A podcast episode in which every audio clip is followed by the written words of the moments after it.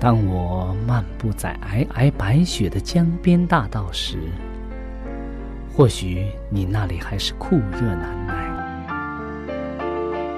也许当我望着海边火红的日出轻声咏唱时，你那里还是繁星满天。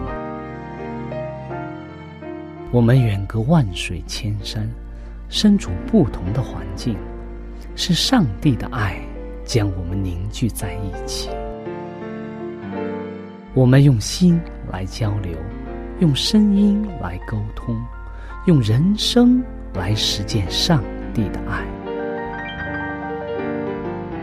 上帝是我的依靠，在我最无助的时候，他给了我生活的希望和勇气。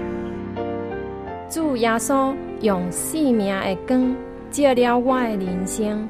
伊是我的爸，也是我的朋友。人们非有信，就不能得上帝的喜悦。上帝好似我爹哋咁样，好关心我，好爱我。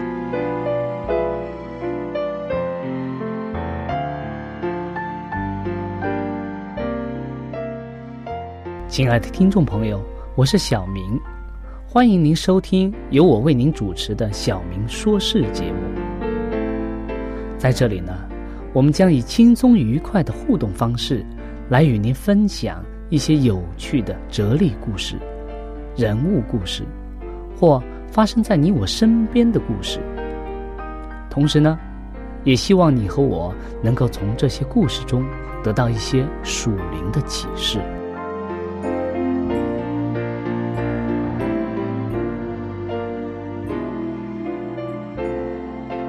欢迎您收听《小明说事》。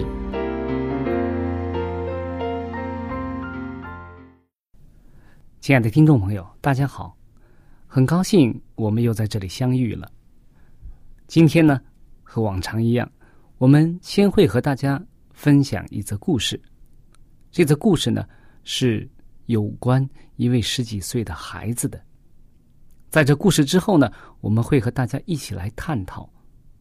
我们基督徒所珍爱的圣经。接下来，我们先和大家先做一个祷告。亲爱的天父，我们感谢主的恩典，因为有你的爱，我们才能够在主里边相遇相识。求主用你的爱来激励我们，使我们更多的能够认识你、了解你。我们这样祷告，奉耶稣基督的名，阿门。好的，今天我们这个故事是有关一个十几岁的一个孩子的发现。在故事是这样开头的，在这个故事开头的时候啊，他说：一九四八年的三月十五号啊，有一位名叫约翰·崔福的一个人呢，他像平常一样的去上班。他在耶路撒冷的美国东方研究所的办公室里面。这工作，那么这天呢，他上班以后，他仔细的看着他桌上的一些信件，其中啊有一封是他所梦寐以求的，或者说他非常期待的一封来信。他是由一位著名的考古学家威廉·阿伯拉特所写的回信。崔福先生啊，他小心翼翼的。打开了信封，然后仔细的拿出信来，读了又读。在读完之后啊，崔福先生非常高兴的跳起来说：“哎呀，太好了！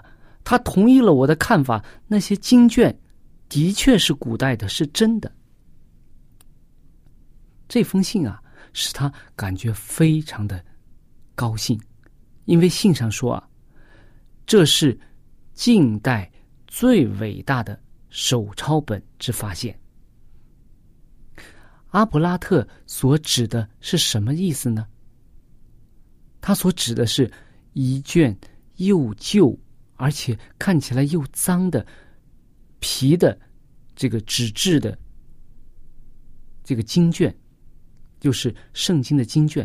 那么这个经卷的发现又有什么可欢呼雀跃的呢？有什么伟大之处呢？是谁发现的呢？是如何发现的呢？到底是在什么地方发现的呢？哦，原来事情是这样的，在一九四七年的某一天啊，一位啊名叫沃夫·莫罕门的一位十五岁的一个小牧羊人啊，他有一天啊，他发现他的羊走失了，他的有一只羊走失了，所以呢，他决定去寻找这只迷失的羊，然后呢，他在。此地啊，正是位于啊死海东北角的这个悬崖上。他到这个悬崖上啊，发现了一个洞，一个圆洞。这个他觉得这个洞可能比较深，所以啊，他扔了一小块石头下去。哎，他听到洞里面传来了那个陶器啊，或者是玻璃啊、陶瓷制品的破裂的声音。哎，他就奇怪了，说：“这个洞里难道有什么东西吗？是不是有什么宝藏之类的？”所以呀，他就爬进洞里去。哎，他惊奇的发现呀，这个洞里有许多这个羊皮纸制的这个经卷，这些卷经卷啊，都在一些瓶子里边，陶瓷的这个瓶子里边放着。这个发现啊，令这个。孩子非常的惊奇，所以呢，他将他所发现的这些东西啊，带了一部分回到了伯利恒，然后呢，把它卖给了当地的一些商人，然后这些商人又辗转的把这些经卷啊卖到其他地方，其中啊有五卷书啊辗转到了美国的这个东方研究所，就是我们刚才所讲的这个位于耶路撒冷的美国东方研究所。研究圣经的地方，那是约翰·崔福，就是我们刚刚讲的这位盼望来信的这个工作人员的工作的地方。那么，他发现呀，这五卷里面的一卷呢，就是耶稣时代犹太学者们所抄写的以赛亚全书。在死海经卷发现之前呢。最古老的圣经手抄本呢，大约是在公元一千年左右写成的。所以啊，在那个时代呀，在当时啊，许多人都曾问说：“我们如何知道圣经的记载是正确的呢？也许其中许多地方有错误的地方，使我们不能够再相信圣经上所说的是真实的。”所以很多人。对当时的圣经都抱有疑问，他们觉得，既然是公元一千年左右的手抄本，那么它一定是有错误的，没有发现以前古老的圣经，所以他们不大相信这个圣经就是原始的圣经。然而，死海经卷。这个发现的这个经卷，证明了圣经与两千年前的是完全一样的。我们看出上帝在各个时代如何保护了他的话语。毫无疑问的，我们可以说，我们接受圣经是真实的，是正确的。难怪啊，这个。阿拉伯特先生啊，称十几岁的孩子所发现的经卷是近代最伟大的手抄本发现。现在，我们可以真实的，我们可以确切的相信，圣经源自上帝，是上帝所漠视的。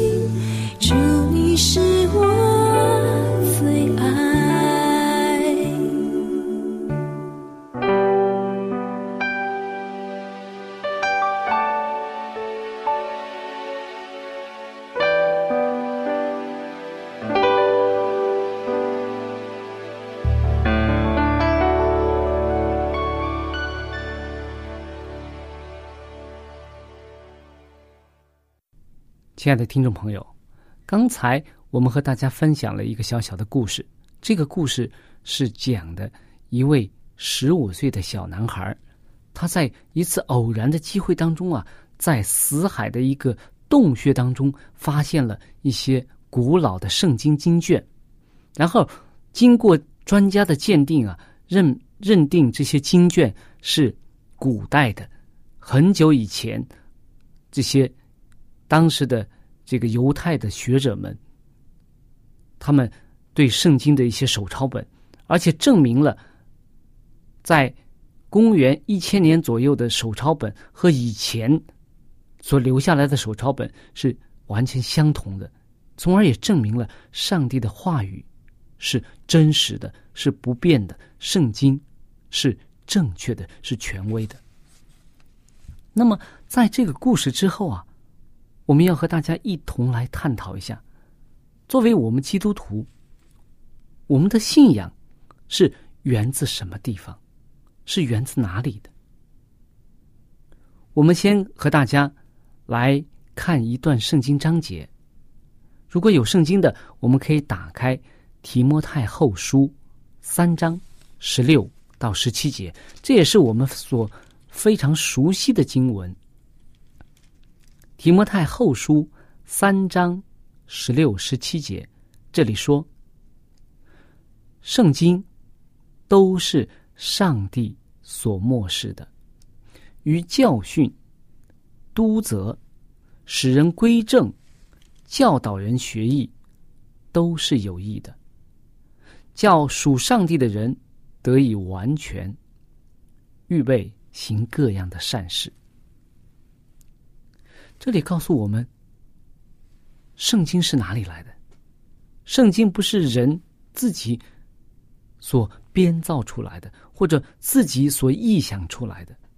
圣经是上帝亲自漠视的。他用各种方法来漠视以前的圣经作者，告诉他们，然后这些作者们以他们自己的文化背景，以他们自己的。理解方式，将上帝的话语完整的记录下来，这就是我们今天所看到的圣经经卷。那么，圣经对于我们基督徒来讲意味着什么？我们说，圣经是上帝的话语。我们也经常说，我们基督徒是靠什么而活？我们和不信上帝的人。有一个区别，很多时候我们说我们凭着信心，凭着对上帝的信心而生活。基督徒依赖上帝的话语而生活。我们经常把如今我们说基督徒，经常我们比作以前的以色列人，是吧？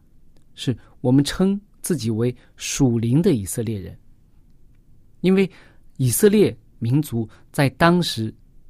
在旧约圣经当中，我们可以看到以色列是上帝所拣选的族类。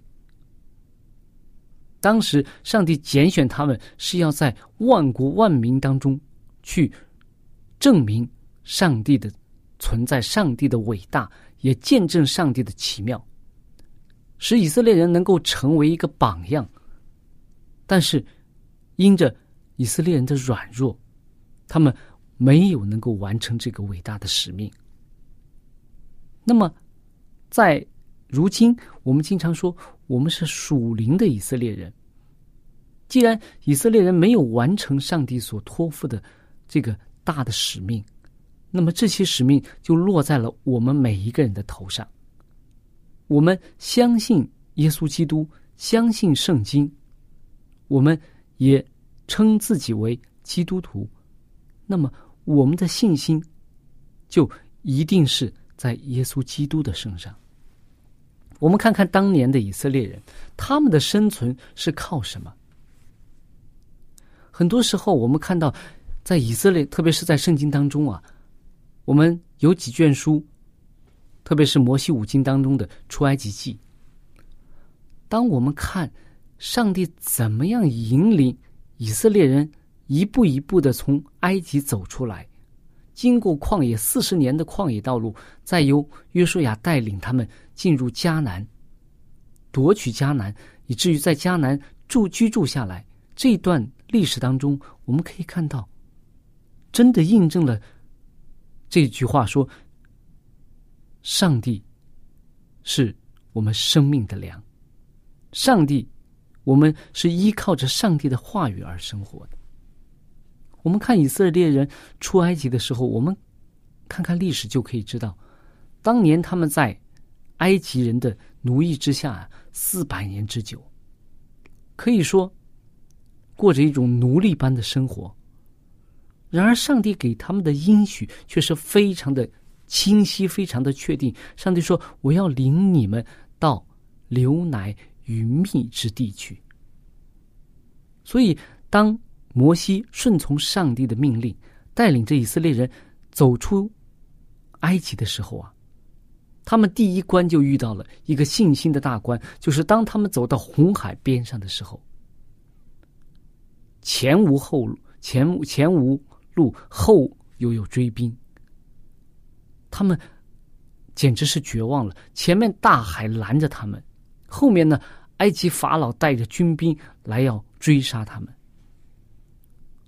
所以，他们的生命完全掌握在上帝的手中，他们也信靠上帝，求上帝，所以上帝给他们显了非常大的神迹。当摩西的杖依着上帝的尊这个吩咐，碰到埃这个红海的水的时候，海水就一夜之间就立起来，像一堵墙一样，以色列人就能够从底下的干地走过红海。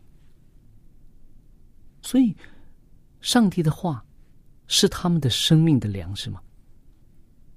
我们可以这样讲：当以色列人出埃及的时候，他们没有粮食的时候，他们没有办法生存的时候，怎么办？上帝很奇妙的给他们每天除了安息天以外，降下马拿来，从天而降的马拿。四十年之久，养育着他们。我们可以看到，上帝的话是不是他们生命的粮？我们也可以看到，在很多的多次的历练当中啊，在周围的很多仇敌的这个这个逼迫，或者说虎视眈眈之下啊，以色列人能够得以存活，完全是依赖着上帝的恩典。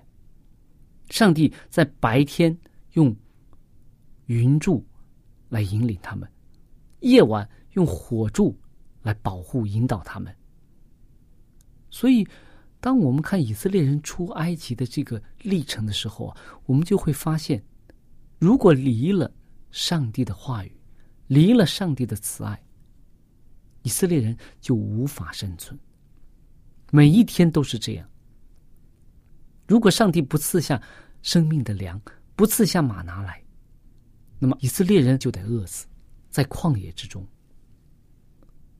所以，作为我们现代的基督徒来讲，我们好像读圣经的时候，我们把它作为一本历史书来读，它可以说是以色列人的一个历史。但是，他也可以说是我们一个基督徒的心路的历程。当我们经历以色列人的这个历史的时候，当我们重新走这条路的时候，我们就会发现，上帝的慈爱不仅在当年的以色列人当中，上帝的慈爱更在我们自己的生命当中。我们有的时候。会忽略上帝的话语。我们有的时候因为忙碌，可能没有太多的时间去读经、去祷告，所以我们对上帝的话语并不是很清楚。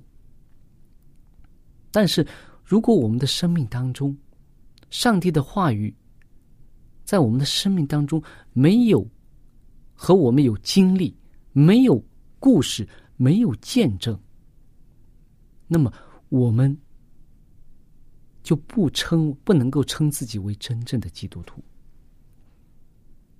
耶稣基督来到这个世界当中，他说：“我就是上帝的话语。”约翰福音一章一节是我们大家非常熟悉的经文，说：“太初有道，道与上帝同在，道就是上帝。”耶稣基督亲自来到这个世界当中，将上帝的话语活生生的。